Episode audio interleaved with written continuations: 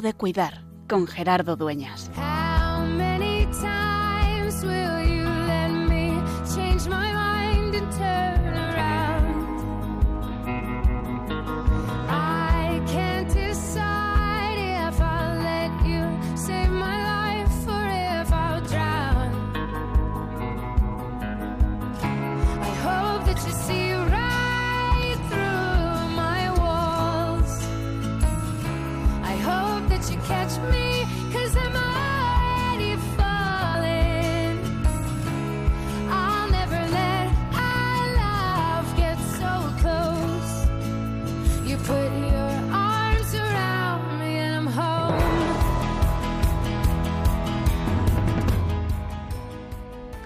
La parábola del buen samaritano, ese desconocido que bajaba de Jerusalén a Jericó y que es asaltado en medio de los montes y de esas montañas que todavía hoy siguen representando un peligro y que descubre solamente en un samaritano y no en uno de los sacerdotes del templo o en uno de los estudiosos de la ley, descubre en el enemigo samaritano un cuidador. Nos sigue interpelando, porque descubrimos la presencia del Señor tanto en el enfermo como en el cuidador. Cuentan que en el siglo XVI vivían en la ciudad de Granada muchos enfermos y marginados que vagabundeaban por las calles de la ciudad. Y pasaban los mirones y no se paraban. Pasaban los ricos, los pudientes y murmuraban. Pasaba la clase universitaria y tenía prisa por adquirir ciencia. Pasaba la clerecía como en la parábola de Jesús y tenían que ocupar su tiempo en Dios y no podían perderlo atendiendo a los hombres.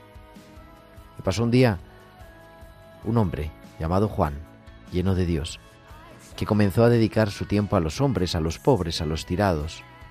Y se le ocurrió fundar un pequeño hospital que resultó insuficiente para un corazón grande, generoso, lleno de Dios.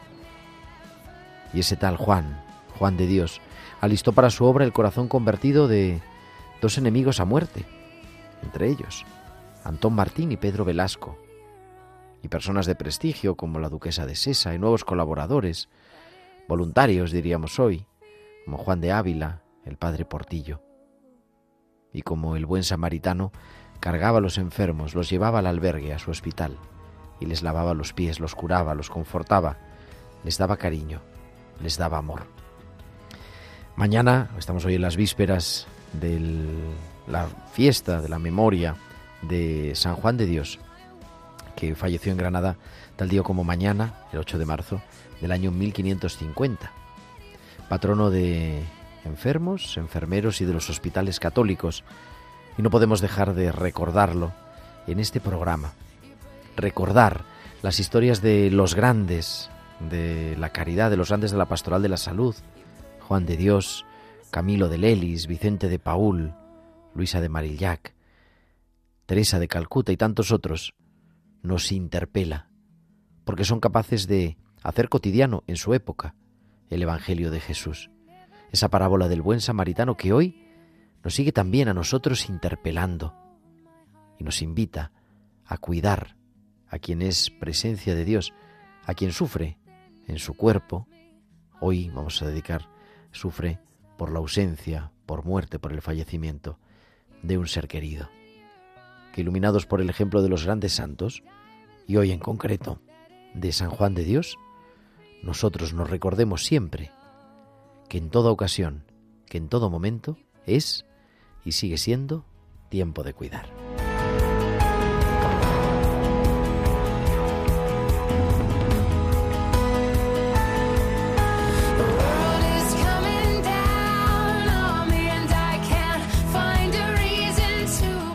Pues muy buenas noches, queridos amigos. Son las 8 y 6, las 7 y 6 en Canarias y comenzamos en directo desde los estudios centrales de Radio María en Madrid una nueva edición, la número ya 222. Los tres patitos.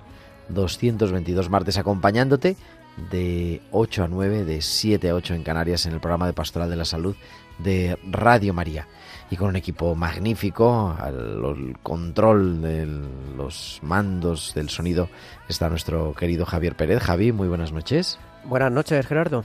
Y también detrás de esto, Tibisay López en la producción y Bárbara Omar en la producción musical.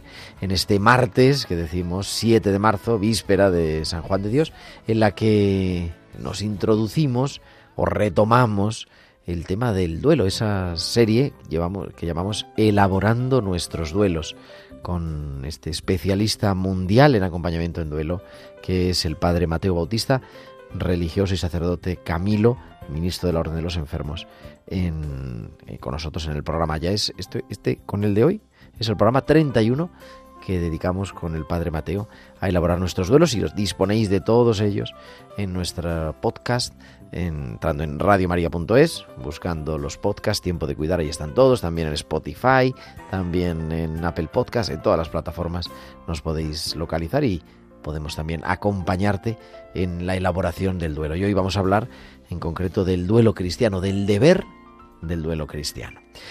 Y como siempre, nuestras secciones, los hospitales con alma y en fin, muchas cosas más. Y también vuestras llamadas que esperamos con, pues con ansia también para recibiros y compartir esta hora de radio aquí en Radio María.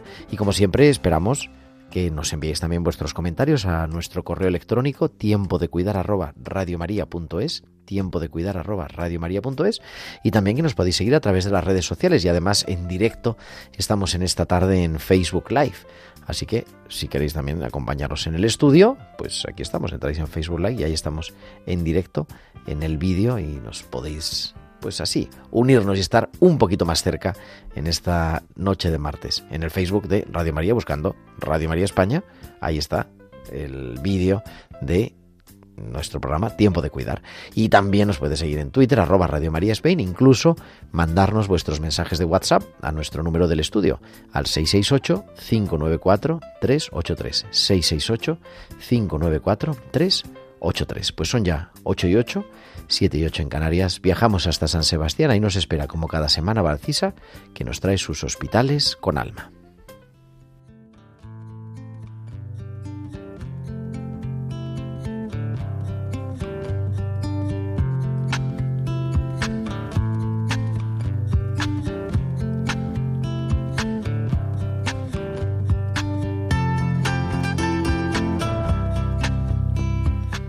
Y como cada semana nos trae a tiempo de cuidar sus hospitales con alma, nuestra querida Valcisa. Muy buenas tardes. O buenas noches, mejor dicho. Buenas noches, Gerardo, y buenas noches también a todos los oyentes.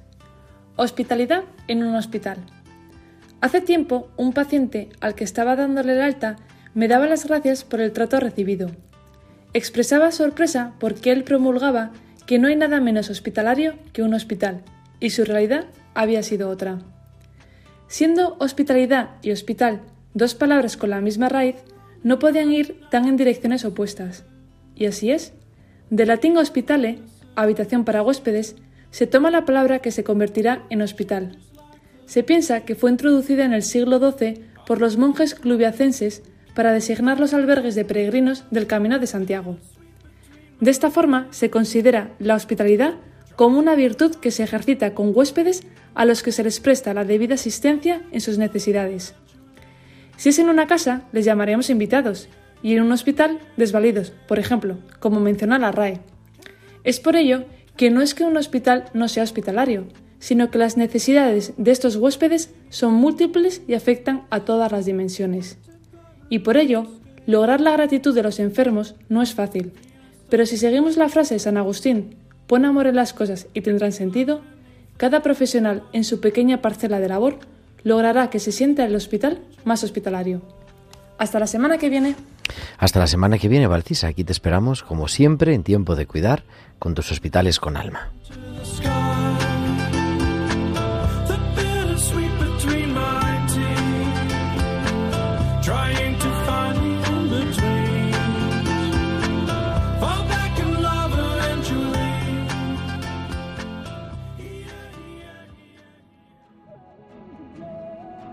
no hiding.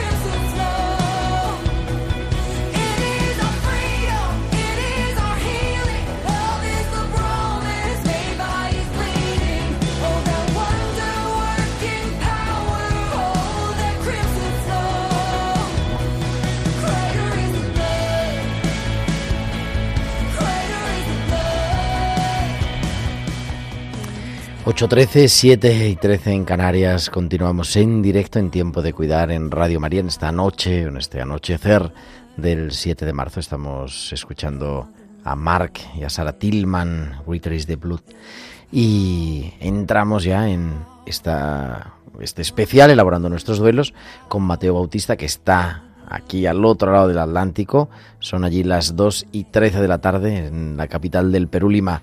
Padre Mateo Bautista, muy buenas noches, muy buenas tardes. Muy buenas noches para ustedes, querido Gerardo y su equipo, audiencia de Radio María de España, desde aquí, desde la capital del Perú. Que estamos en verano allí, ¿no? En verano y muy caluroso, por cierto.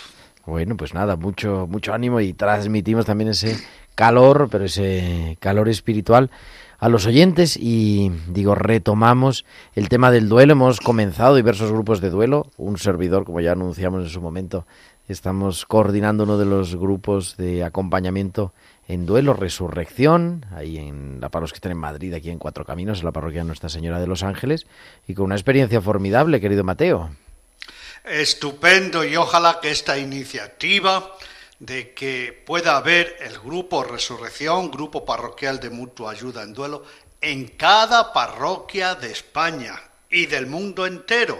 ¿Por qué? Porque esto es una modalidad más de la pastoral del duelo, es decir, de este acompañamiento tan humano y espiritual que tenemos que hacer sobre todo ante un dolor intenso por la muerte de un ser querido. Por eso, enhorabuena Gerardo por coordinar también con su equipo en la parroquia Nuestra Señora de los Ángeles en Madrid y como digo, ojalá que esta iniciativa de llevar este consuelo y esta sanación por estas heridas hondas del alma, por muerte de seres queridos, pueda ser una realidad en todas y cada una de las parroquias de España.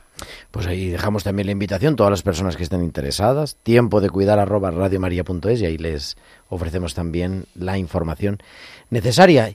Y para hablar, ya metidos en la cuaresma, en esta segunda semana de cuaresma, querido Mateo, de el deber del duelo cristiano, el duelo cristiano. Vamos a afrontar en esta serie, de esta nueva serie de Elaborando nuestros duelos aquí en Radio María España.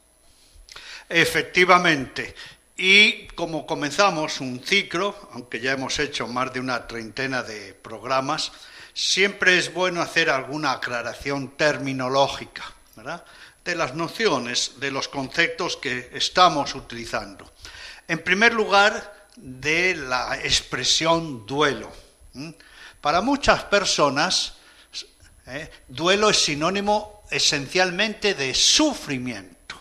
Por cierto, esta palabra duelo en castellano tiene muchos significados, muchas acepciones, pero convengamos que es fundamental diferenciar estos dos términos, sufrimiento de duelo. ¿Por qué? ¿Por qué? Porque sufrimiento es la reacción de una persona ante una amenaza.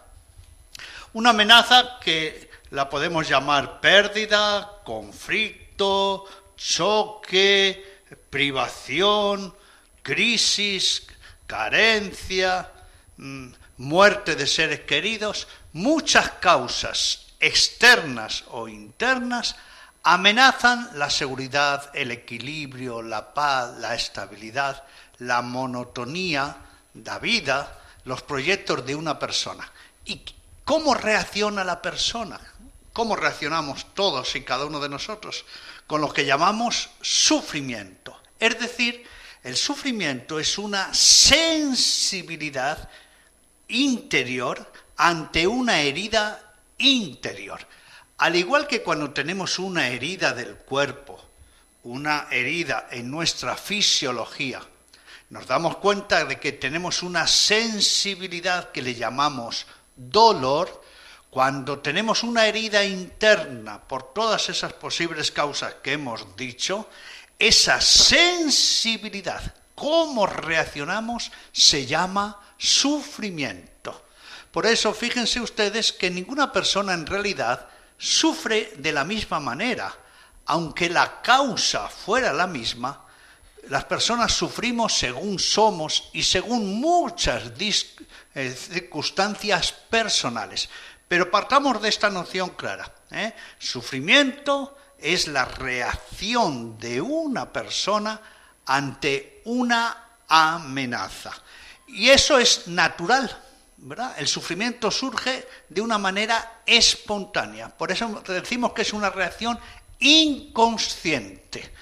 Ahora bien, ahora bien, una vez que sufrimos, y el sufrimiento, claro, somos nosotros, una vez que sufrimos, ¿cómo trabajamos? ¿Cómo aceptamos?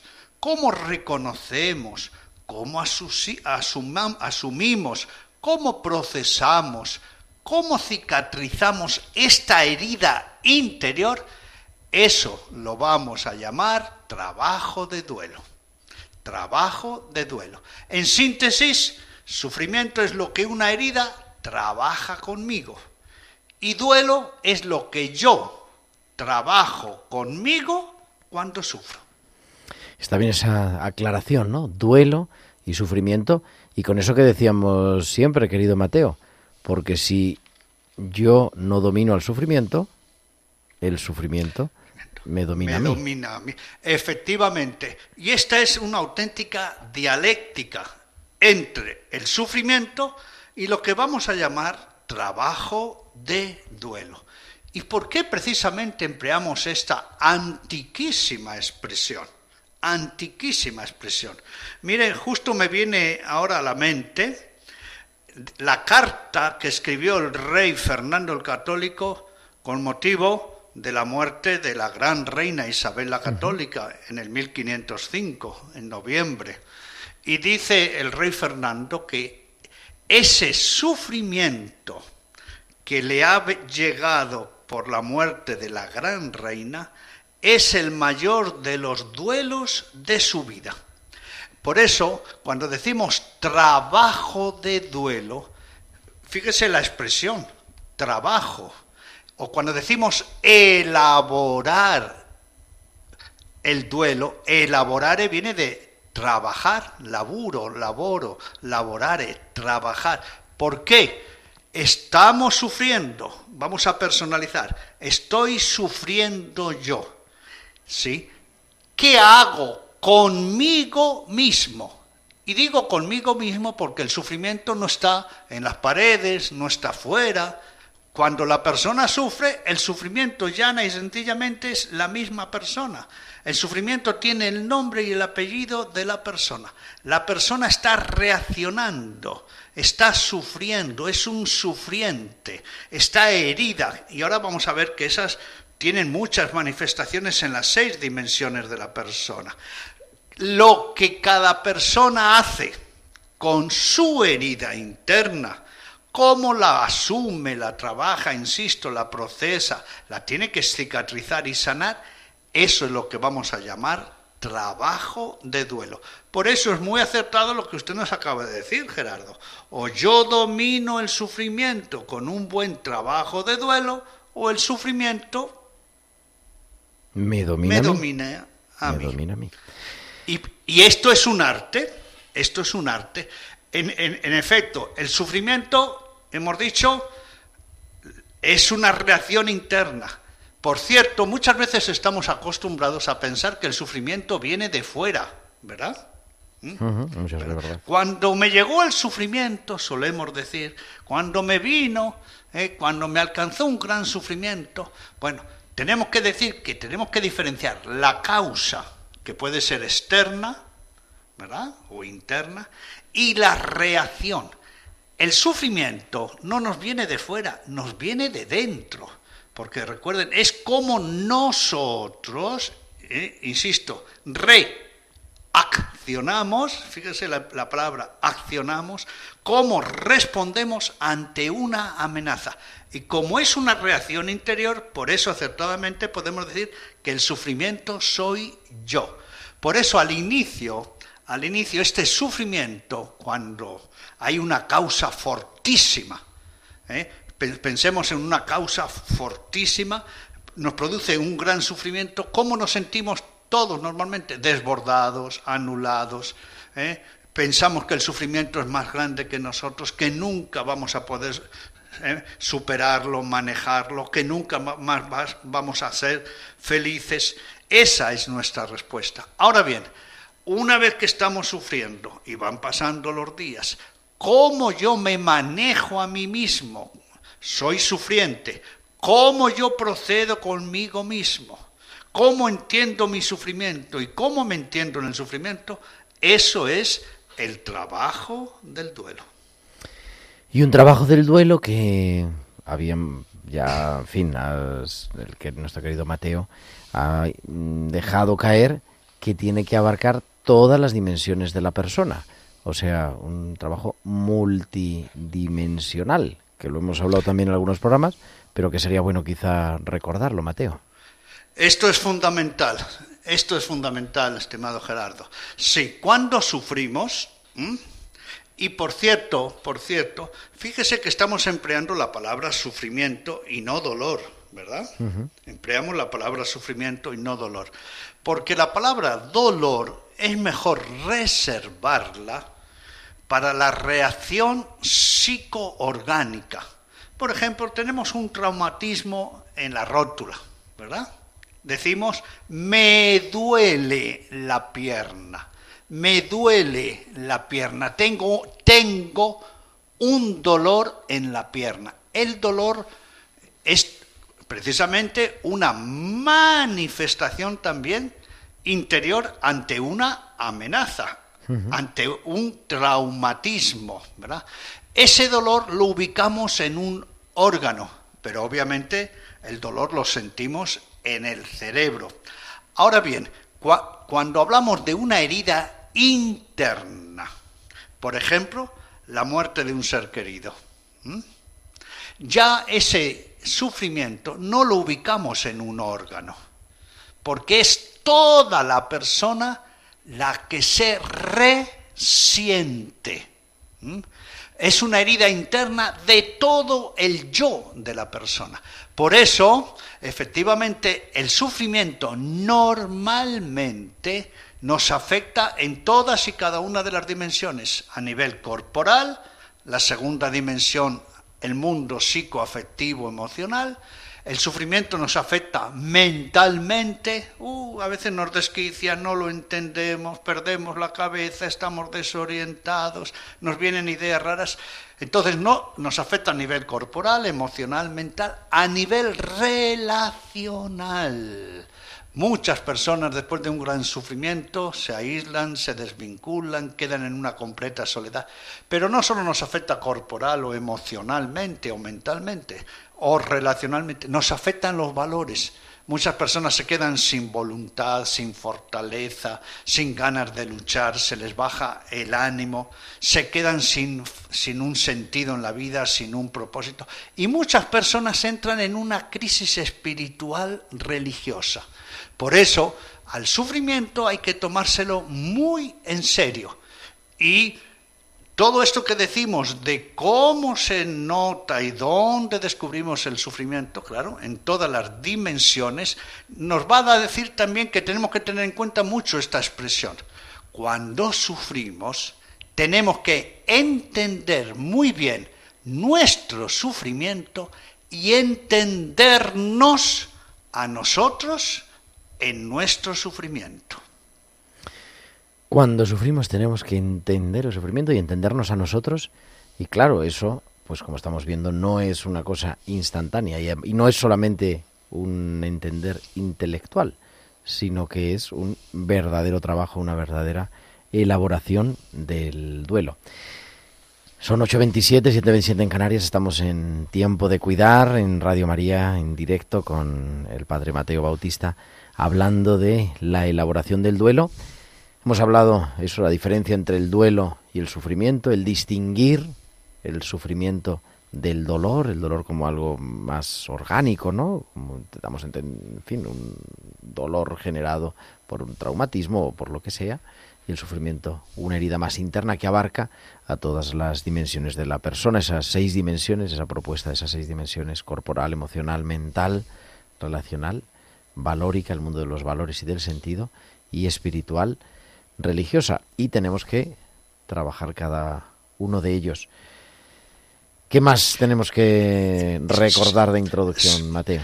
Sí, sería bueno también, como estamos haciendo la diferencia entre dolor, sufrimiento y duelo, que muchas personas podrán decir, pero cuando yo trabajo y procedo ¿eh? con mi sufrimiento estoy sufriendo. Claro, claro, dicho de otra manera, cuando una persona ¿eh? hace un trabajo de duelo, a la vez que sufre, porque ese es un sufrimiento real, tiene que hacer un proceso de sanación consigo mismo. Es decir, que a la vez que somos sufrientes, porque estamos sufriendo, realmente estamos sufriendo, y el sufrimiento es una cosa muy seria porque somos nosotros mismos, a la vez que estamos sufriendo, a la vez tenemos que convertirnos en sanadores de nuestro propio sufrimiento. Esto nos viene a recordar que toda persona se tiene que ver como una, un sanador herido. Es decir, podemos estar heridos, tenemos una herida interna, pero a su vez tenemos recursos en esas seis dimensiones para ser nuestros médicos, nuestros enfermeros, nuestros sanadores. Por eso, la expresión duelo, trabajo de duelo, se tiene que identificar sobre todo con un camino de sanación. En cambio, el sufrimiento se identifica con una herida en cualquiera o en todas de las dimensiones. A este respecto, querida audiencia, estimado Gerardo, es bueno que recordemos también las grandes notas del sufrimiento, si le parece. Claro que ¿eh? sí. Cuando sufrimos, ¿eh? nuestro sufrimiento tiene intensidad. Por eso hay personas que dicen, para mí aquello fue, es, en este momento, ¿eh? o se está recordando, fue un gran sufrimiento. Yo sufrí muchísimo. El sufrimiento tiene intensidad. La otra gran nota del sufrimiento es que el sufrimiento tiene tiempo. Sufrimos en el espacio y en el tiempo. Y por eso hay personas que, pasado, presente y futuro, nos recuerdan, yo vengo sufriendo por esta herida desde hace mucho tiempo. Y por eso el mismo pasado, ¿eh? el tiempo pasado, hasta nos hace sufrir.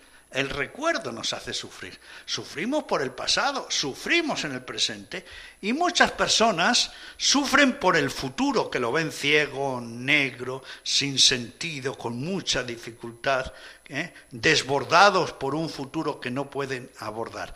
Entonces, eh, tenemos que ver que el sufrimiento tiene intensidad, tiene tiempo.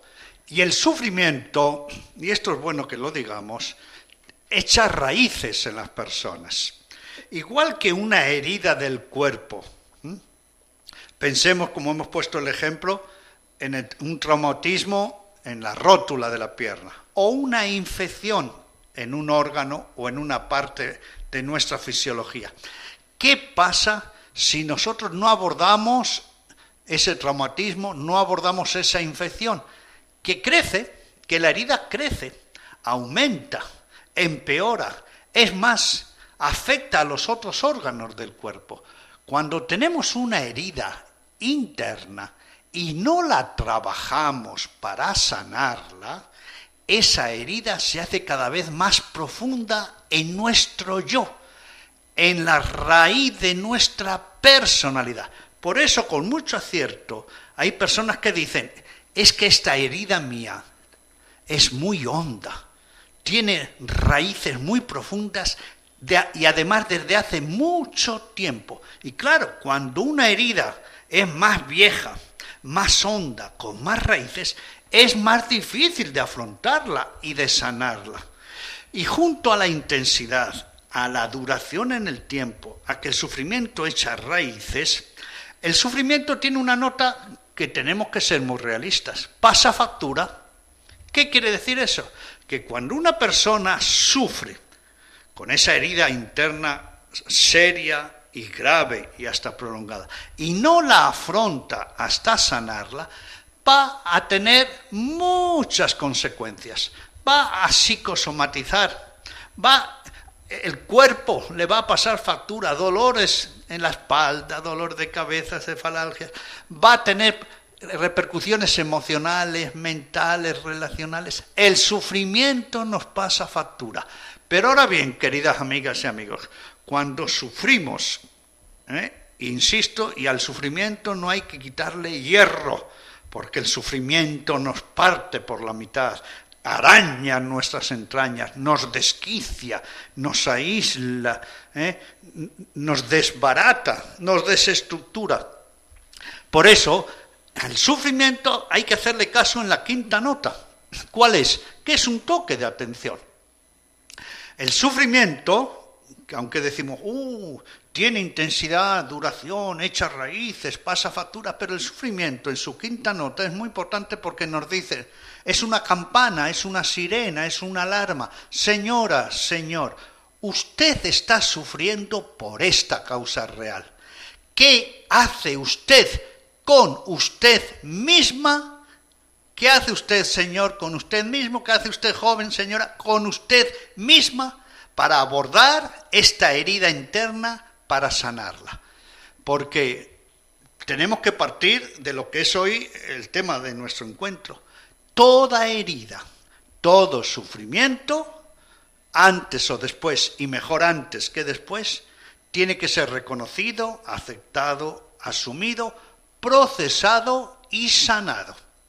Esto es el deber de un duelo.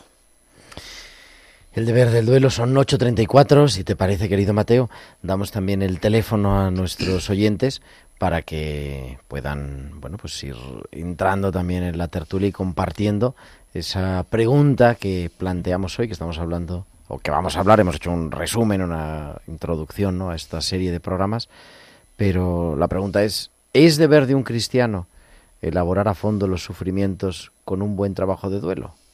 ¿O eso no tiene nada que ver con nuestra fe? Esa es la pregunta que planteamos hoy, ¿no? Qué pregunta tan interesante. A ver, ¿la podemos volver a escuchar, por favor? Vamos a repetir a los oyentes y vamos a dar también el, el teléfono. ¿Es deber de un cristiano elaborar a fondo los sufrimientos como, con un buen trabajo de duelo? Y recordamos el teléfono, que es el de siempre, el teléfono para entrar en el estudio 91 005 9419. 91 005 9419. Pues esperamos ya las llamadas de los oyentes. Seguimos en directo 836 736 en Canarias en tiempo de cuidar en Radio María.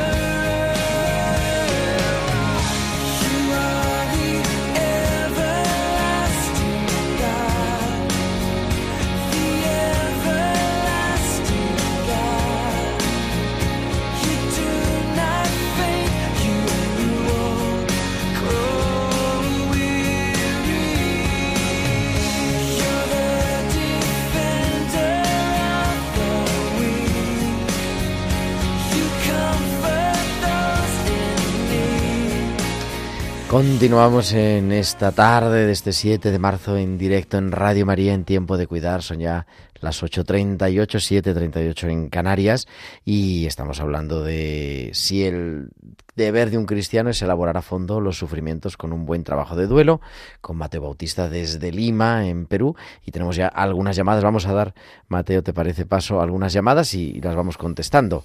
Nos llama desde Palma de Mallorca, de esa preciosa isla que ya se le habrá pasado la nieve.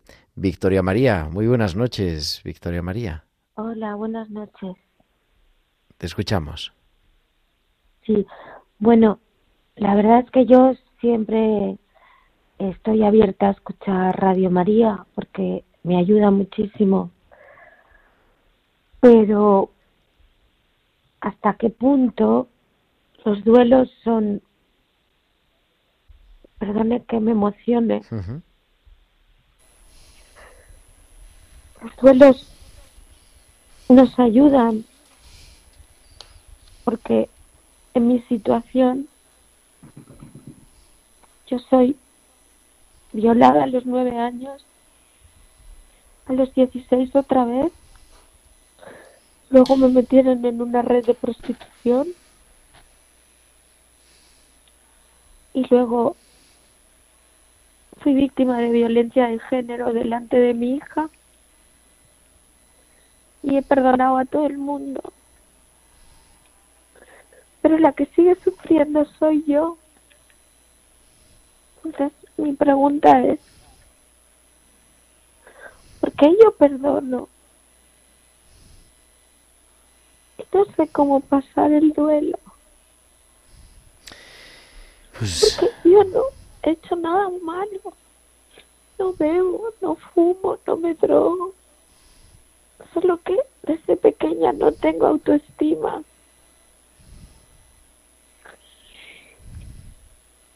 Y ya no sé cómo pasar los duelos. estaba escuchando a este señor con mucha quietud. Y digo, vaya, justo hoy el tema. Pero que no es Pues un tema que a lo mejor encaje. Victoria, gracias por compartir tu testimonio. Si te parece, te, conte- te contestamos por la radio, porque así damos también paso a más oyentes que están en espera, pero Mateo, una palabra breve, aunque tenemos más oyentes en espera para este tema. Sí, vamos a escuchar a los demás oyentes y después vamos a decir unas palabras eh, en relación a. Victoria María, que ya agradecemos su valentía por este testimonio. Siga, por favor, en contacto con nosotros porque enseguida eh, por- vamos a escuchar a, a las demás personas y comentamos sobre este aspecto. Pues entonces entra en nuestra, nuestra mesa, nuestro estudio, María, que nos llama desde Madrid. María, buenas noches. María, sí, soy yo. Buenas noches. Perdón, es que lo de Victoria me ha dejado un beso para ella. Eh, varias cosas. que Un abrazo y un gracias al Padre Mateo desde al otro lado, aquella tierra bendita, que está zumbando bien allí. Nos, sé que están sufriendo las iglesias y los ataques, que desde aquí rezamos por ellos.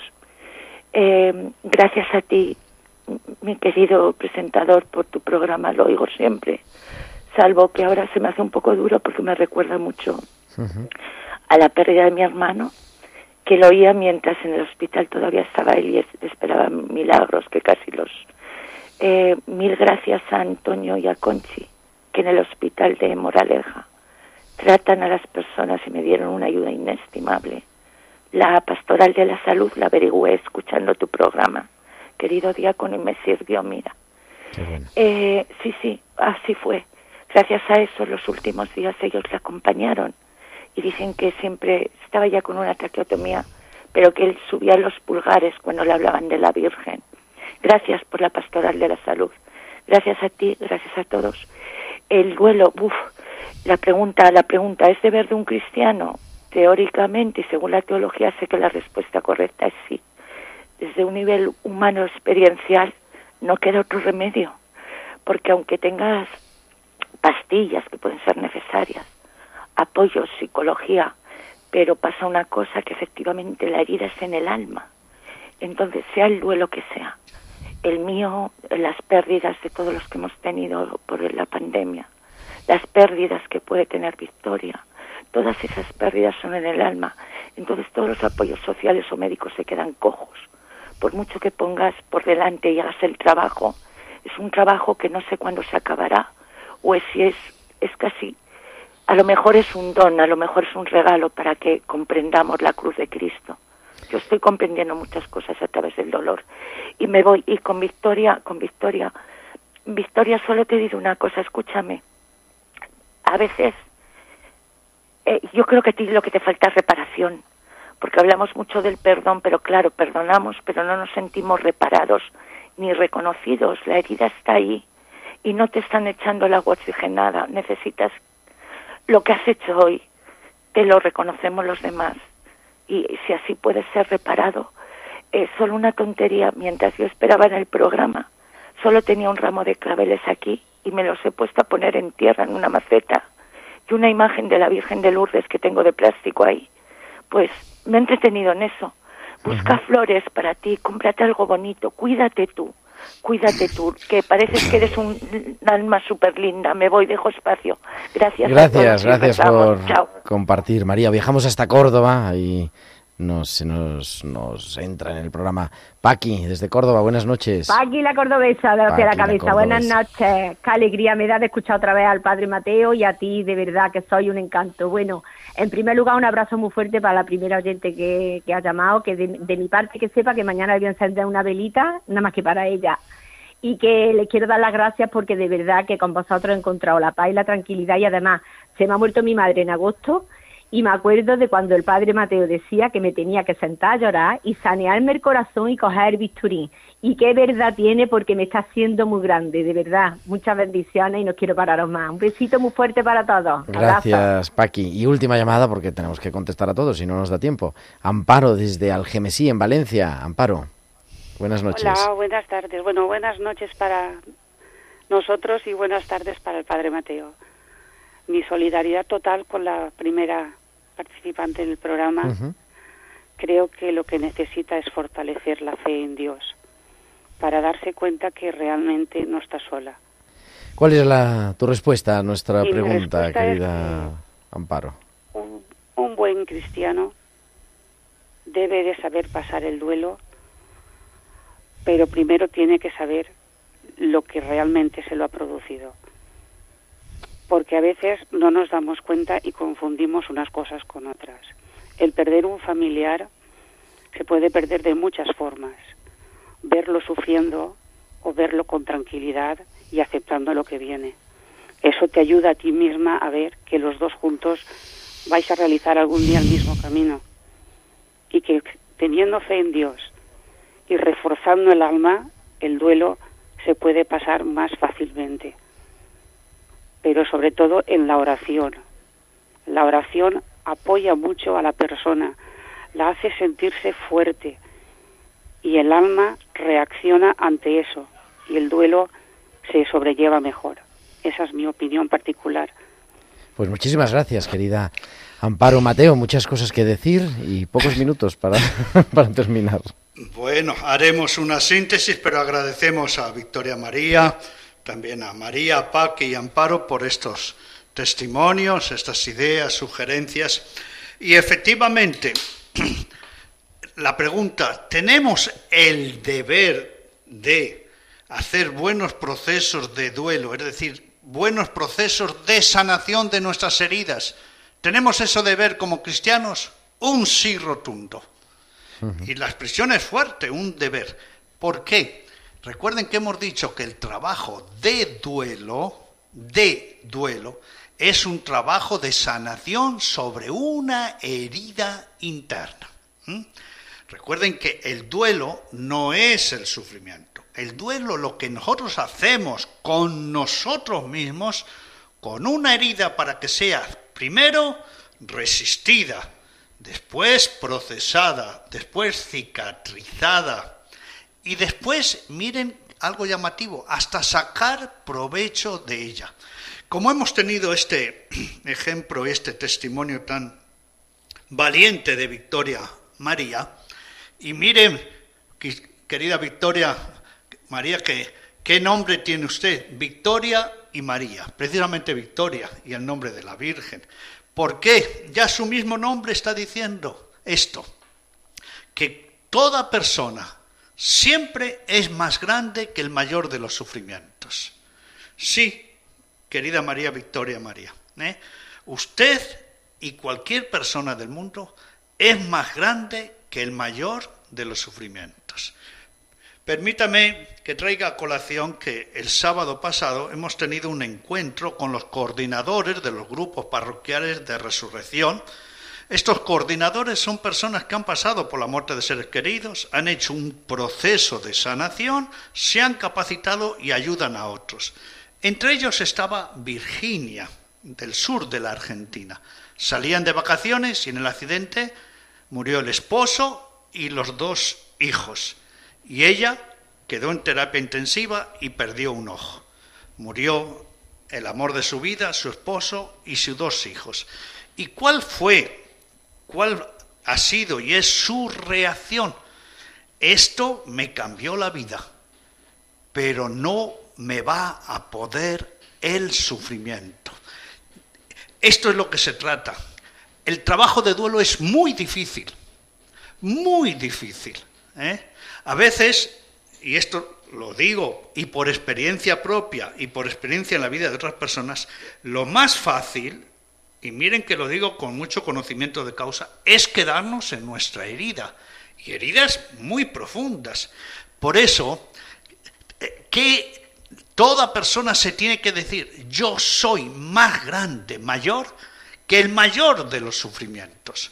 Por eso en la persona siempre es posible la sanación ante el mayor mal del mundo.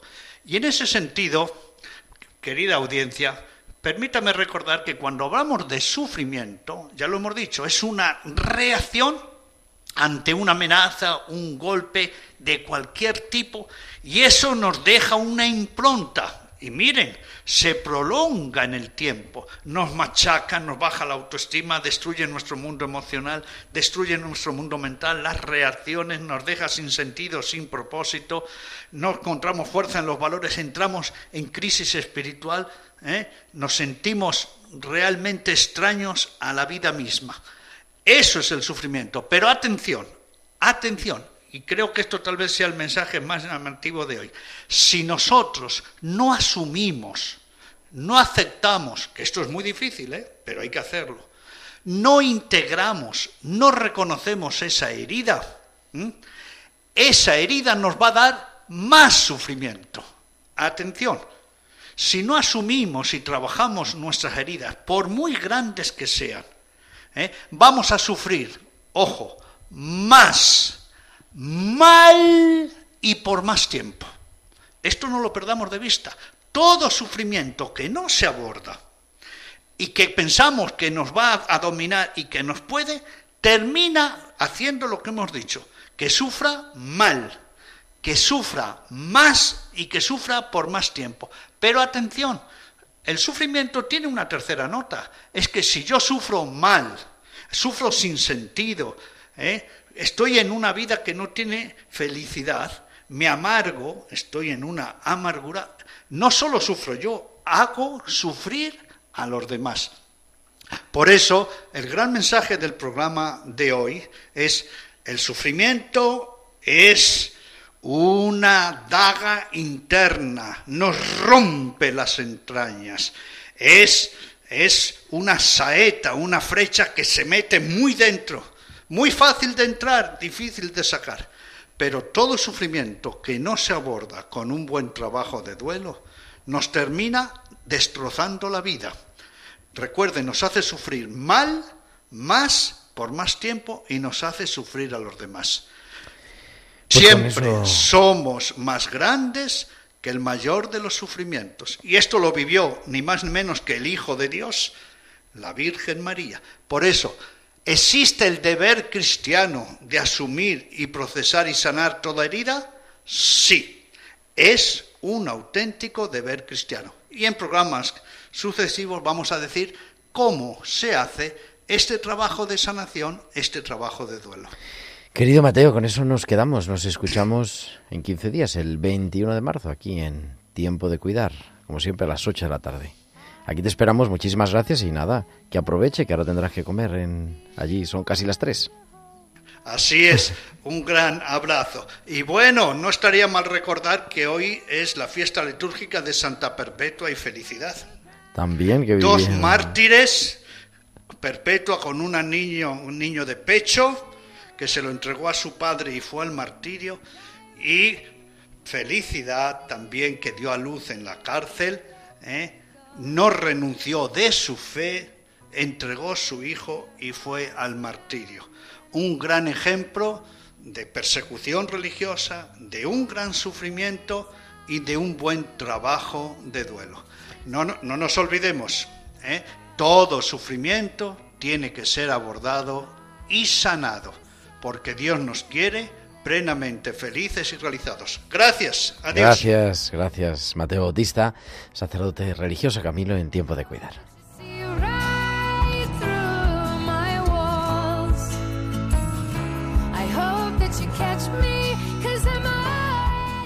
Y así llegamos ya al final de nuestro programa, pero volvemos la semana que viene, la semana que viene con más cosas y dentro de dos semanas retomamos otra vez con el duelo. Muchísimas gracias a Javi Pérez en el control de sonido y ahora a las 9 de la noche, a las 8 en Canarias, te dejo con Alberto Bárcena y historia, su historia de la iglesia aquí en Radio María. Que tengas una feliz noche, una feliz semana, que Dios te bendiga. Un abrazo de tu amigo el diácono Gerardo Dueñas.